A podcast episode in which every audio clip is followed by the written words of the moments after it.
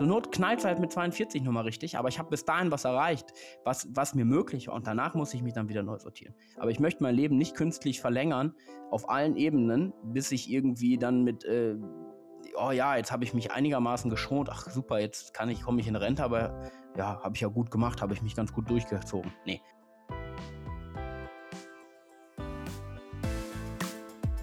So geht Startup. Mit Kim Torster.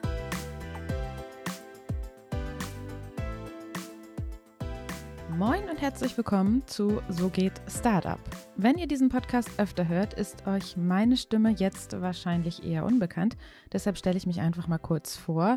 Mein Name ist Kim Torster, ich bin Wirtschaftsjournalistin und seit ein paar Monaten Redakteurin bei Gründerszene und ab heute auch Co-Host dieses Podcasts. Für meine Premiere habe ich mir ein Thema rausgesucht, mit dem ich mich sowohl privat als auch als Journalistin immer wieder beschäftige. Die Frage nach, welchen Stellenwert sollte die Arbeit eigentlich in meinem Leben einnehmen? Und ich glaube, diese Frage stellen sich vor allem Menschen, die ihre Arbeit eigentlich mögen.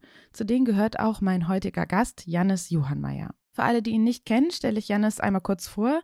Janis ist Gründer der PR-Agentur Trailblazers und ein sehr aktiver LinkedIn-Nutzer, ein LinkedIn-Influencer kann man sagen. Und dort postet er immer wieder zu Themen rund um New Work. Und neulich hat er sich dort unter anderem an einer Debatte beteiligt, die auch andere schon aufgemacht haben, auch Frank Thelen, in der sich so ein bisschen über die Arbeitsmoral der New Work-Generation lustig gemacht wird. Und du, Janis, hast da die Frage gestellt, was kommt eigentlich als nächstes? Die Life-Life-Balance? Erzähl doch mal, sind wir alle faul geworden?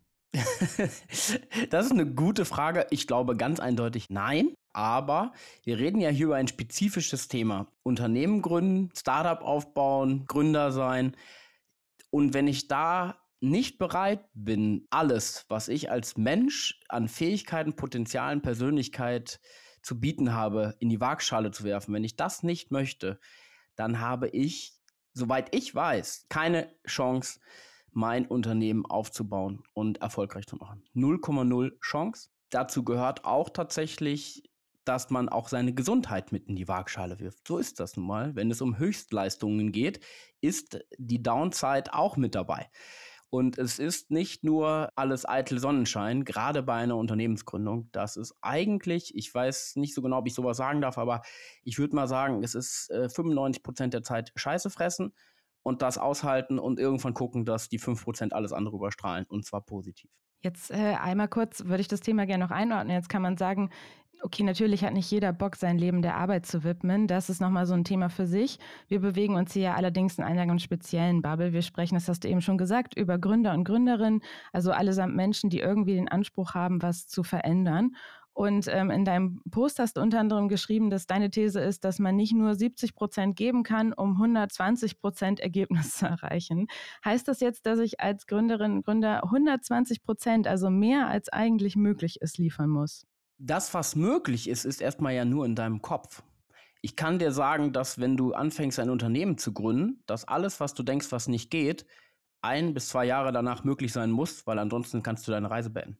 Du musst die Dinge, die dir unmöglich erscheinen, angehen. Du musst rausfinden, wo wirklich deine Grenzen sind. Ich habe teilweise das Gefühl, dass bei dem Thema Gründen, aber auch Arbeit generell tatsächlich, dass die Leute gar nicht mehr ihre Grenze erstmal kennenlernen wollen. Die nehmen einfach irgendeine Grenze an, die sie aus den Medien kennen, die sie von Freunden kennen oder die sie so mal aufgeschnappt haben, haben diese Grenze aber selbst noch nie erreicht und nehmen einfach an, dass es halt gar nicht anders gehen kann mehr und dass das eben die Zukunft ist. Und genau dafür würde ich am liebsten werben. Jeder Mensch ist ja irgendwie einzigartig. Ich glaube, da sind wir uns ja einig. Also würde ich jetzt mal sagen. Und jeder hat sicherlich auch ziemlich andere Grenzen. Und übrigens auch da kann man Grenzen verschieben. Aber findet doch erstmal eure eigene Grenze, um dann zu entscheiden, wie weit man eigentlich gehen will. Aber per se in so ein 67%-Level zu gehen, um mögliche Sachen wie Burnout oder mentale Krankheiten per se zu verhindern, das ist ungefähr so, als würde ich sagen, ja, laufen wäre für mich gut. Ich wiege 140 Kilo, ich bin 71, aber da kann ich mir auch den Knöchel brechen. Also lasse ich das Laufen auch lieber sein. Also hoffe ich einfach, dass irgendwie alles so klappt. Das ist, glaube ich, eine Annahme, die so nicht funktioniert. Und warum nicht? Naja, bleiben wir mal bei dem Bild vom Laufen. Ich glaube, das kann sich jeder ganz gut vorstellen. Wenn ich jetzt irgendwie noch nie gelaufen bin oder so oder wenig oder noch nie richtig Sport gemacht habe und angenommen, ich erkenne, das wäre für meine Gesundheit vielleicht ganz gut, habe ich auch mal irgendwo gelesen, Ähm, wenn ich die ersten Mal laufen gehe, fühlt sich das horrormäßig an. Es macht weder Spaß, danach tut mir alles weh, vielleicht muss ich sogar kotzen, weil es echt zu anstrengend ist.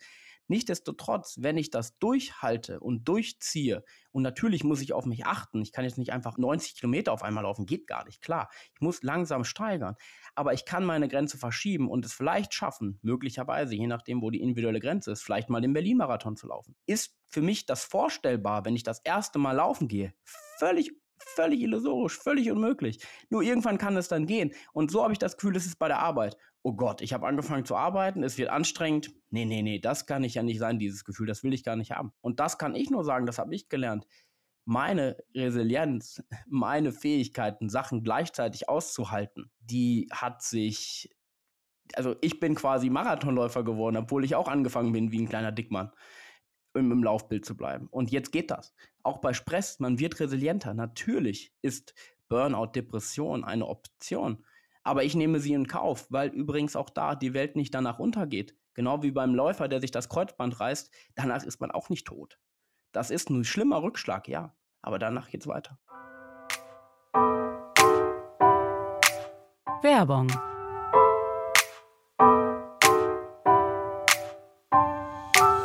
Flexibel bleiben, Kosten sparen und auf dem neuesten Stand der Technik sein. Mit dem B2B-Abo von Gravis und Topi könnt ihr eure Apple-Hardware für 6 bis 36 Monate mieten statt kaufen.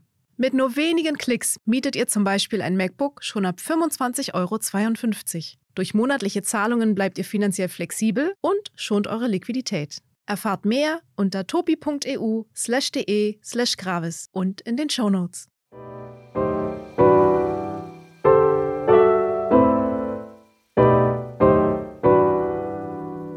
Über das Thema Burnout und Depression sprechen wir gleich noch, weil du tatsächlich selber Erfahrung damit gemacht hast. Aber ich wollte noch mal ganz kurz das Thema für mich ein bisschen einordnen.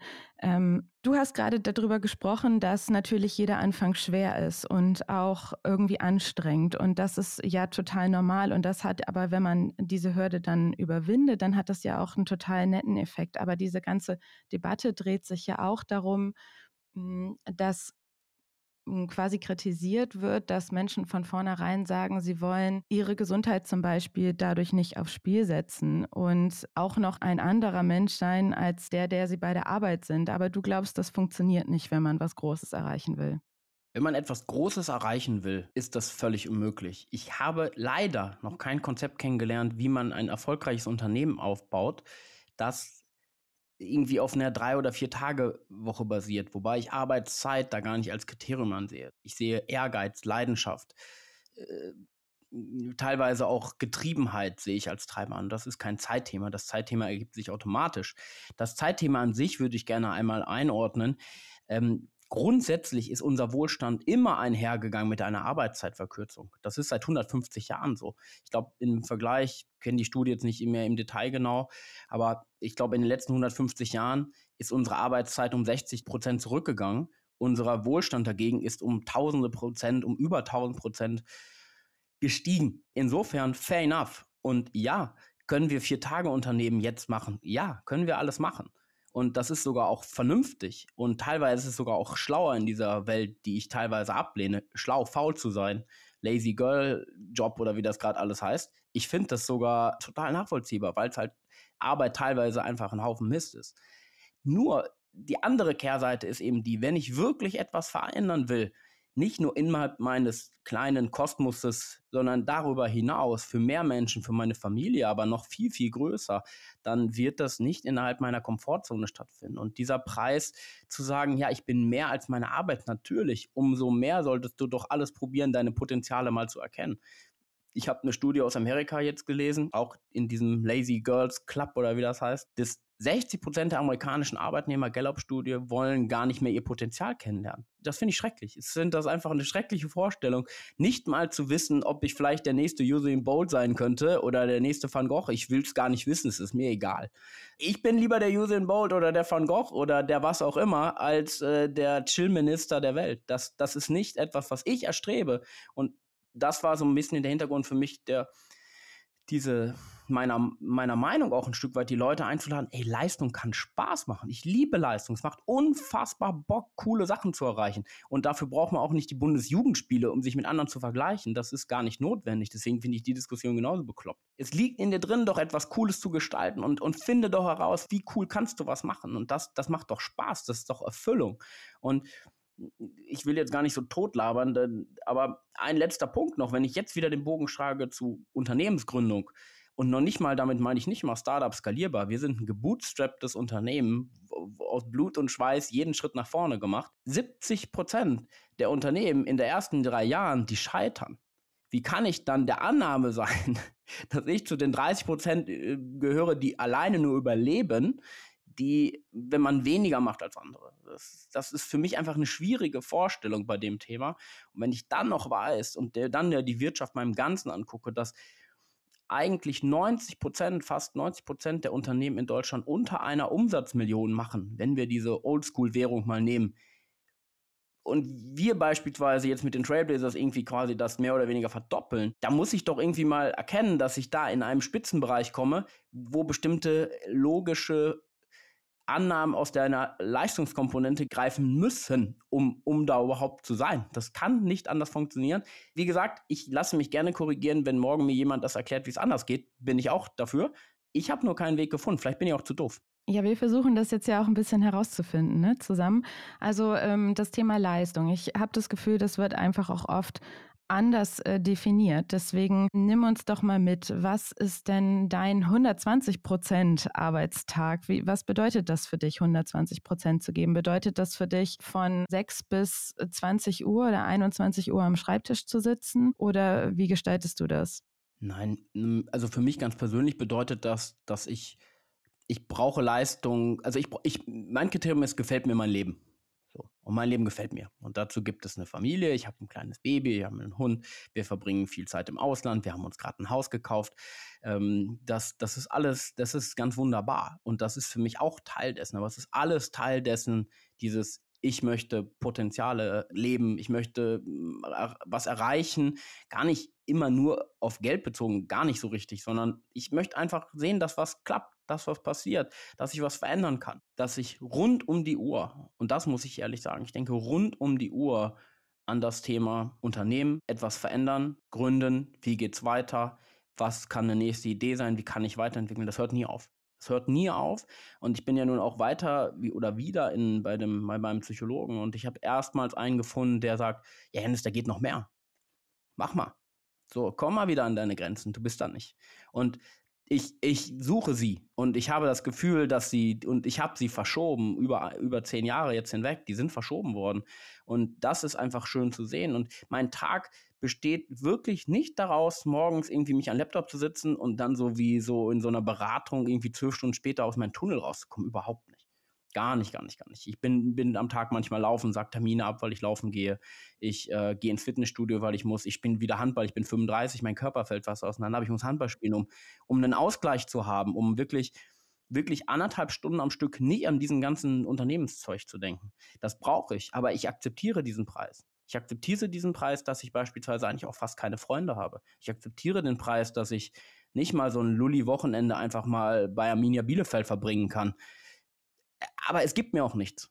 Es gibt mir nichts mehr. Ich, ich brauche andere Sachen. Und das ist, glaube ich, die Kunst. Akzeptiere, was du bist. Aber das, was du gerade beschrieben hast, dieses ab und zu mal vielleicht auch einen Termin absagen, um dann laufen zu gehen und so, ist das nicht irgendwie eine Work-Life-Balance? Weil in dem Moment natürlich finden da im Hintergrund Prozesse statt. Das geht mir als Journalistin auch so. Ich bin immer auf der Suche nach Themen.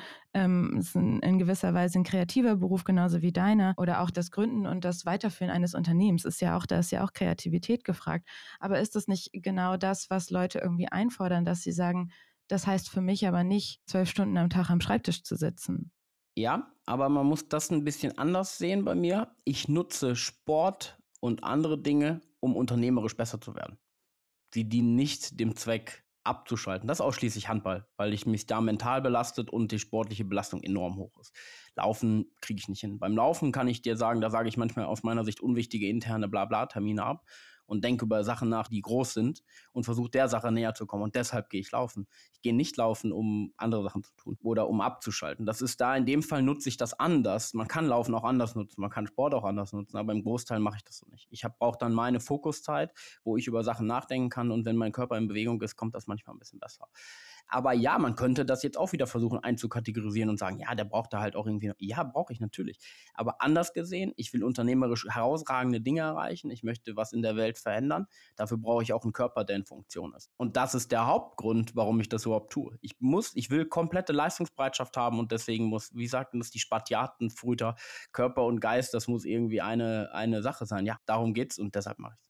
Ich glaube, das äh, Thema Körper ist ein ganz gutes Stichwort. Wir haben es ja jetzt schon mal ein paar Mal angeteasert. Und das war auch tatsächlich einer der Gründe, wieso ich dich als Interviewpartner für diesen Podcast spannend fand, weil du einerseits diese Meinung vertrittst, alles geben für die Arbeit oder in dem Fall alles geben für dein Unternehmen.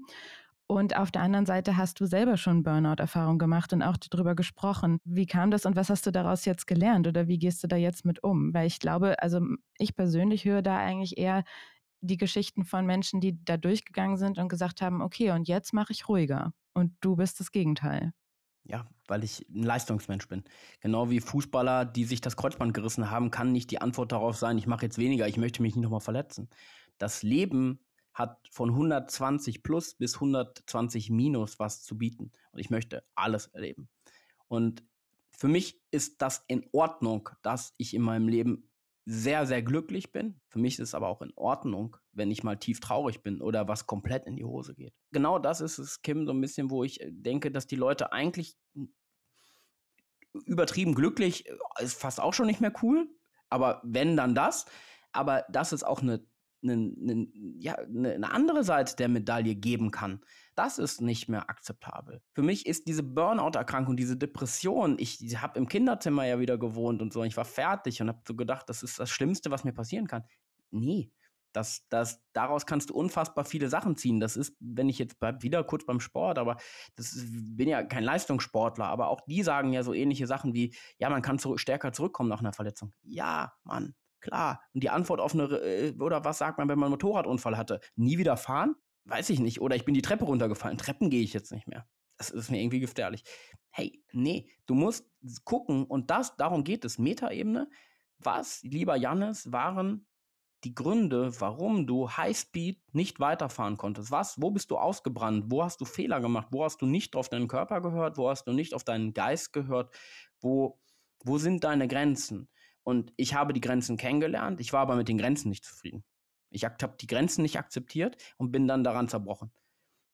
Jetzt weiß ich, wo die Grenzen sind und habe was dafür getan, die Grenzen wieder neu zu verschieben. Ich mache jetzt mehr als damals vor zehn Jahren. Hundertprozentig mehr. Ich gründe gerade noch ein Unternehmen. Es wird immer mehr, mehr, mehr. Und das ist so das, was ich denke. Ich fühle gerade in meinem Momentum, dass ich vielleicht eine gewisse Art von Einzigartigkeit in manchen Bereichen bringen kann, dass ich Sachen machen kann, die die anderen unmöglich sind, das ist mir auch aber egal. Ich kann sie aber und ich will sie dann auch haben.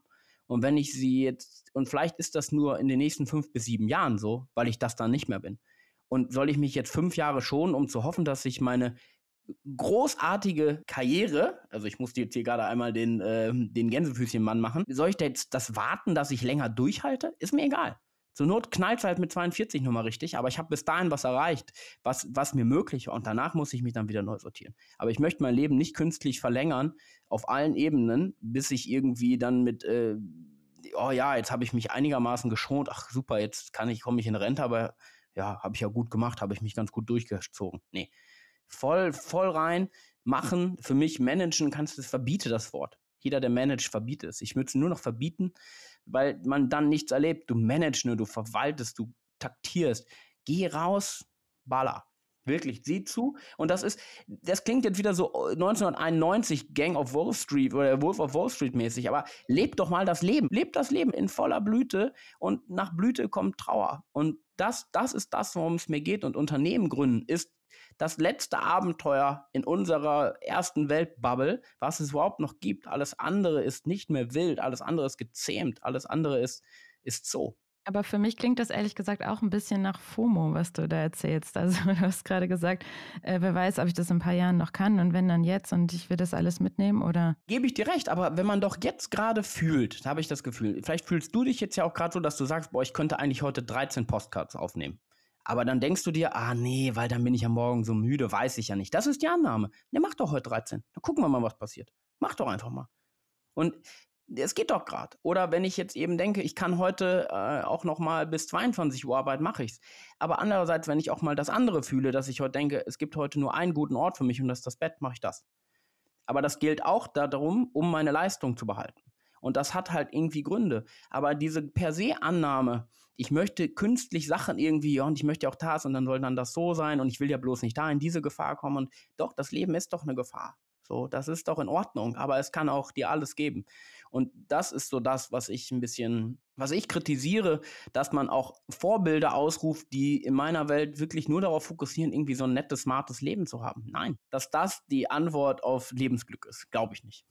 Für mich, also anders formuliert, für mich nicht. Wäre dann deine Umkehrschlussfolgerung auch, dass die Leute, die jetzt sagen, nee, das klingt aber für mich nicht nach meinem Glück, sondern mein Glück ist halt auch irgendwie, zum Beispiel in meinem Fall wäre es einfach eine Arbeit, die mich schon irgendwie ausführt und zufrieden macht. Deswegen bin ich Journalistin geworden, weil ich da einen Sinn drin sehe. Aber trotzdem möchte ich auch irgendwie ein Privatleben haben, zum Beispiel Freunde oder Hobbys oder so.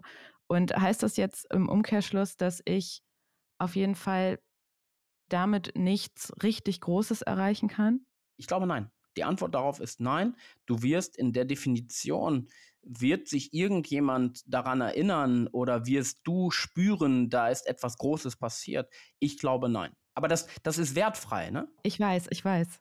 Das ist für mich ein akzeptabler Weg. Nur kann man das transferieren auf eben das Thema Startup. Dann würde ich sagen, bitte lasst uns dieses Bild nicht in die Öffentlichkeit setzen, weil dann schafft es nicht eins von zehn Startups irgendwie auf Sicht, sondern äh, minus fünf weil das, das geht nicht. Und auch da wieder ein Bild, was man einem vielleicht auch nochmal so, so, einfach nur um eine andere Perspektive zu haben. Wenn jetzt meine Tochter Kali irgendwann mal anfängt mit Tennis, Hockey, irgendwas Sport oder, oder Malen oder Gitarre oder ich weiß nicht was. Wenn sie das einmal die Woche macht, mit etwas Neues anfangen, Unternehmen etwas Neues anfangen, ne, dann ist die Wahrscheinlichkeit, dass sie die Violinenspielerin des Jahrzehnts wird, geringer einmal die Woche, als wenn es jemand als Kind fünfmal die Woche macht. Da wird mir auch keiner widersprechen. Und es geht dann, und was ist der Preis? Habe ich dann Bock, das einmal die Woche zu machen? Ich möchte aber alle anderen Sachen auch machen? Ist für mich in Ordnung. Nur ist dir klar, dass das dann heißt, du wirst niemals die äh, Elbphilharmonie füllen, weil äh, die Wahrscheinlichkeit sagt, dass andere, die sich viel mehr reinlegen und viel mehr Bock darauf haben und alles dafür geben, das eher tun werden. Außer du bist ein Ausnahmetalent und dir ist es sowas von in die Wiege gelegt. Ja, am Ende kommt es wahrscheinlich dann darauf raus, dass jeder für sich ganz genau überlegen muss, wie er sich sein Leben vorstellt und ob er eine Passion hat, die ihn komplett ausfüllen kann. Ne? Das ist es dann ja in dem Moment. Ich bin ja, guck mal, ich treibe es hier noch weiter. Mir reicht die Trailblazers nicht mal. Das reicht mir nicht. Ist, ich habe eine Vision und das ist eine wünschenswerte Zukunft für alle Menschen. So, und da ist die Trailblazers sind ein, ein Teil von. Und mir, mir reicht das nicht. Es muss mehr sein. Mehr, mehr, mehr.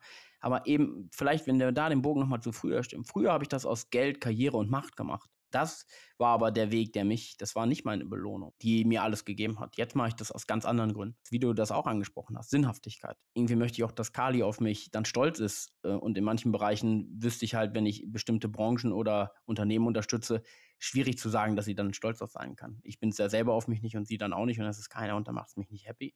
Und deswegen muss es da auch, da auch mehr geben. Und ich glaube, der groß entscheidende Punkt ist, wo du gesagt hast, jeder muss für sich selbst entscheiden. Jeder muss für sich selbst seine wahre Haltung finden. Andere Dinge kannst du extrinsisch motivieren mit Geld, mit, mit, hey, du kannst mal das werden, du kannst mal das werden. Das hat ein, bis zu einem gewissen Punkt geht das. Aber nach dem Sieg, wenn man irgendwas gewonnen hat, irgendwann ab einem gewissen Punkt kommt nur noch Haltung. Und dann die Haltung entscheidet darüber, ob du gewinnen willst und nicht mehr die Motivation, die Haltung. Und meine Haltung ist, ich will im Zweifel für eine gute Sache, meiner Meinung nach, die, die ich tue, die wir tun, möchte ich immer gewinnen. Und ich weiß, dass wir immer gewinnen müssen, um, um irgendetwas zu verändern. Mhm. Ich finde deine Argumentation total schlüssig, insbesondere wenn du diese Sportmetaphern aufmachst. Aber wir sind ja hier in einem, in einem, Unternehmensfeld. Und da finde ich tatsächlich, insbesondere wenn es dann darum geht, dass ähm, es immer wieder alles auf eine Person runtergebrochen wird, weiß ich immer nicht, ob das nicht vielleicht auch reine pure Eitelkeit ist von Gründern, Geschäftsführern etc., die glauben, ohne sie würde hier gar nichts funktionieren. Und meine Frage ist, glaubst du zum Beispiel, Tesla würde zusammenbrechen, wenn Elon Musk jetzt von heute auf morgen weg wäre? Also erstmal möchte ich nicht ausschließen, dass es bei mir auch bestimmte Napoleon-Komplexe gibt, die erklären, warum ich diesen Drang habe. Ich bin ein sehr kleiner, schmächtiger Mann. Vielleicht spielt das eine Rolle, das weiß ich nicht. Eitel ist jeder irgendwie. Ich will das auch das nicht werten von mir. Ne? also ich will auch sagen, dass manchmal auch primitivste Gründe da eine Rolle spielen. Ja, aber mir geht es ja eigentlich darum, du weißt ja vielleicht auch, oder das ist auch Teil meiner Welt, ich glaube auch da wieder an was Größeres und das will ich schaffen dass es eine Demokratisierung oder mal mindestens eine Teildemokratisierung der Wirtschaft gibt. Weil, genau wie du sagst, die beruht momentan auf Königinnen, auf Königen, auf, auf Patriarchen, auf Matriarchen, gefühlt auf teilweise auf diktatorische Zustände. Und auch das möchte ich ändern. Ich möchte das aufbrechen. Und ich weiß auch, um das aufzubrechen, muss ich noch mehr geben, weil auch ganz oft die eigenen Leute überhaupt nicht verstehen, was ich damit eigentlich meine. Dass ich kein Machtmonopol möchte, dass ich teilen möchte, dass sich das verändern muss. Und das, das muss man auch doppelt und dreifach erklären und auch, auch vormachen. Und ich glaube, das ist auch wieder dieser Teil, irgendwas so fundamental zu verändern, dass es einen Impact für mehr Menschen hat als mich und meine engsten Liebsten. Und das ist für mich ein Riesentreiber. Wenn du fragst, ob Elon Musk und Tesla, ob andersrum, ob, vorbei, ob Elon Musk ohne Tesla funktionieren würde, naja. Also weiß man nicht, äh, aber würde Tesla ohne Elon Musk funktionieren? Wahrscheinlich aktuell nein.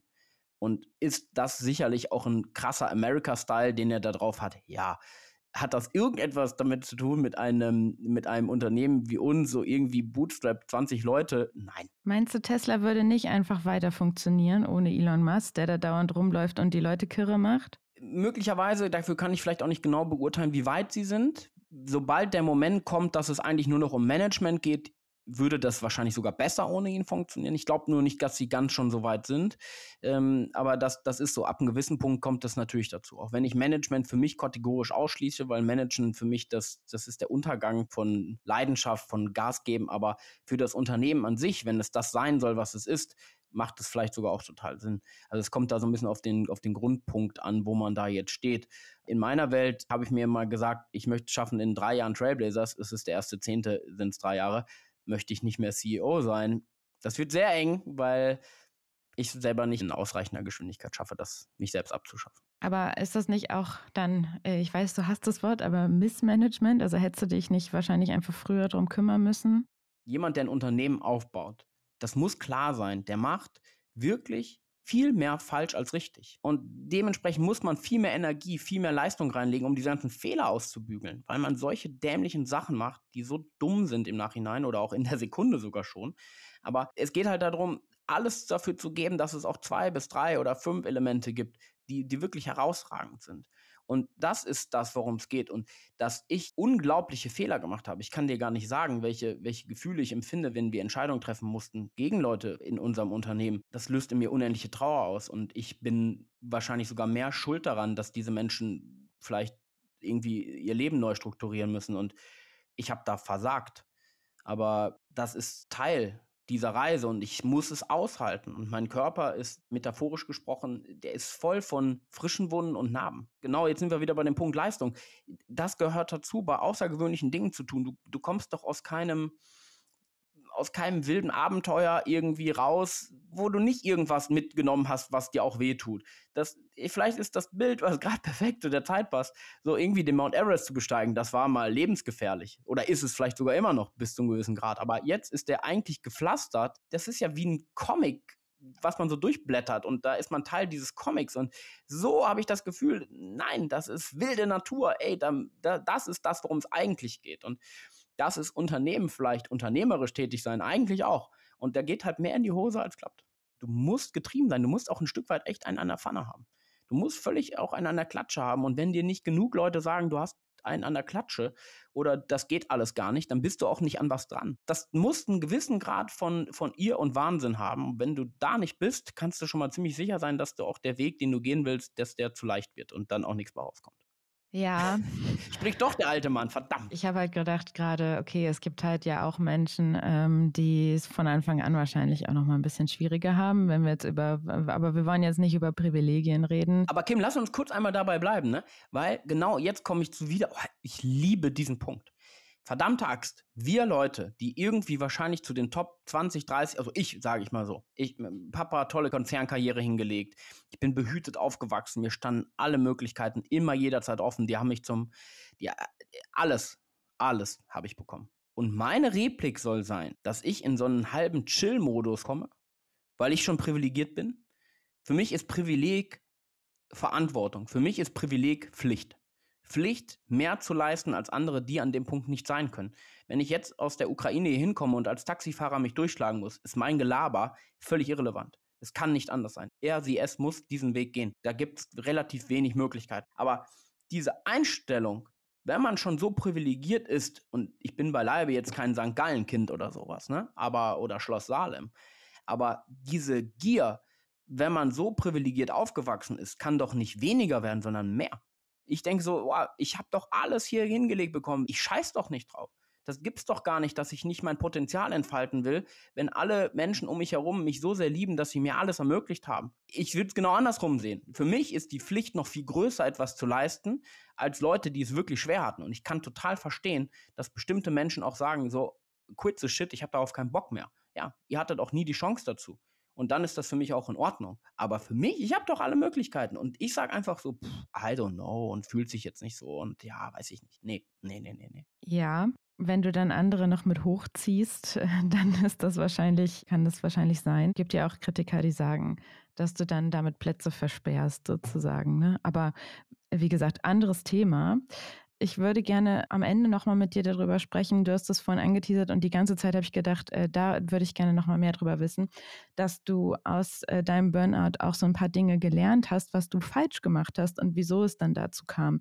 Kannst du das nochmal, ich glaube, das ist ein gutes Learning für alle. Kannst, möchtest du das teilen? Ja, also sind natürlich vielschichtige Dinge. Was ich für mich gelernt habe, man weiß oft schon weit vorher, Wochen, Monate vorher, dass etwas nicht in Ordnung ist. Das spürt man irgendwie, das zeigt sich mal körperlich, mal im Kopf und du schlägst, also irgendwas, du spürst irgendwie, der Körper sendet dir irgendein Zeichen, ob jetzt durchs Gehirn oder durch den linken Fuß, das, du spürst was. Und wenn du sowas spürst, solltest du in das Thema Selbstreflexion einsteigen. Oder, oder hätte ich tun sollen. Ich habe es ignoriert. Und wenn wir jetzt wieder beim Sport wären, wahrscheinlich habe ich gemerkt, okay, mein Knie tut die ganze Zeit weh, aber naja, ne? I don't care. Es muss weitergehen. Da würde ich jetzt anders mit umgehen. Wenn ich so etwas spüre, sollte ich mir überlegen, warum das so passiert und was da das Ding ist. Und ich glaube, man sollte sich eingestehen können, das konnte ich natürlich überhaupt nicht in meiner Welt, dass man gerade hier auf einem falschen Weg ist. Das ist eine Sache, die man auch mitnehmen muss. Man muss mal akzeptieren, dass man gerade etwas tut, das einfach überhaupt idiotisch ist und das auch nicht zu einem selbst als Menschen passt. Aber man es tut aus den falschen Gründen und daran hängen bleibt aus den falschen Gründen. Und ich glaube, das sind so Punkte, die dann dazu führen im Vorfeld, dass dann irgendwann der, der Mensch an sich sagt, so, es kann so nicht weitergehen, dann bricht man zusammen. Weil man eigentlich weiß, dass dieser Weg aus welchen Gründen auch immer nicht weitergehen kann, aber man geht ihn und dann ist vorbei. Also die Hauptaufgabe ist, diesen Weg zu finden.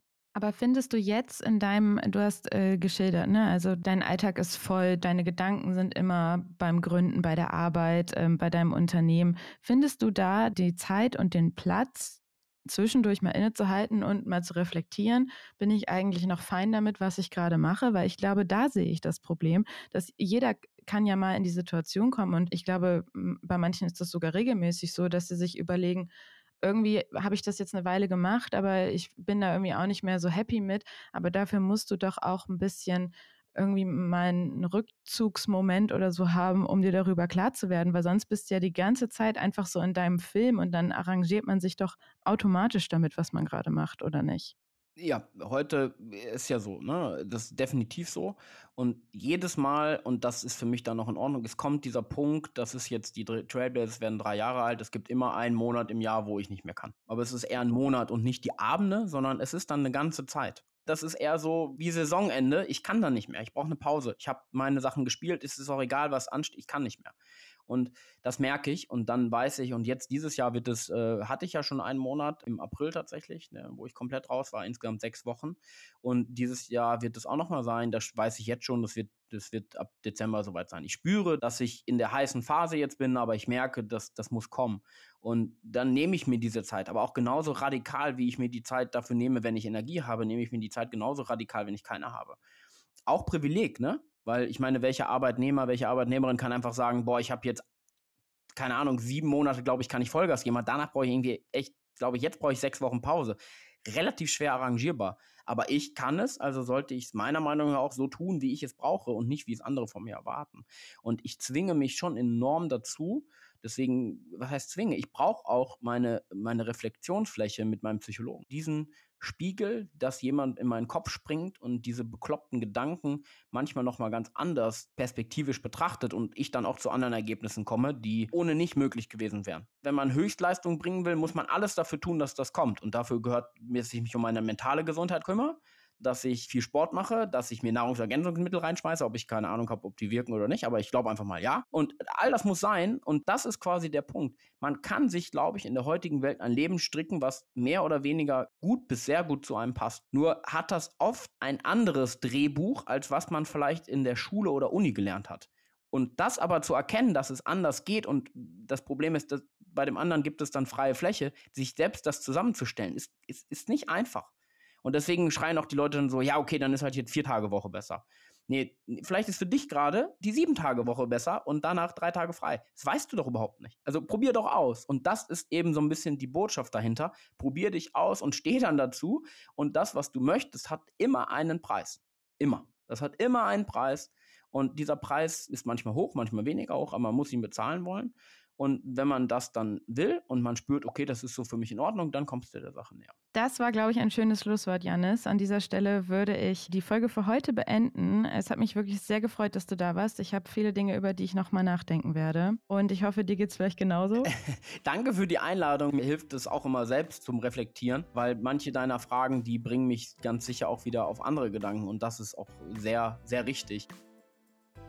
Ja, und auch euch. Vielen Dank fürs Zuhören. Schön, dass ihr bei meiner Premiere als Co-Host dieses Podcasts dabei wart. Und ich freue mich natürlich, wenn ihr beim nächsten Mal wieder einschaltet.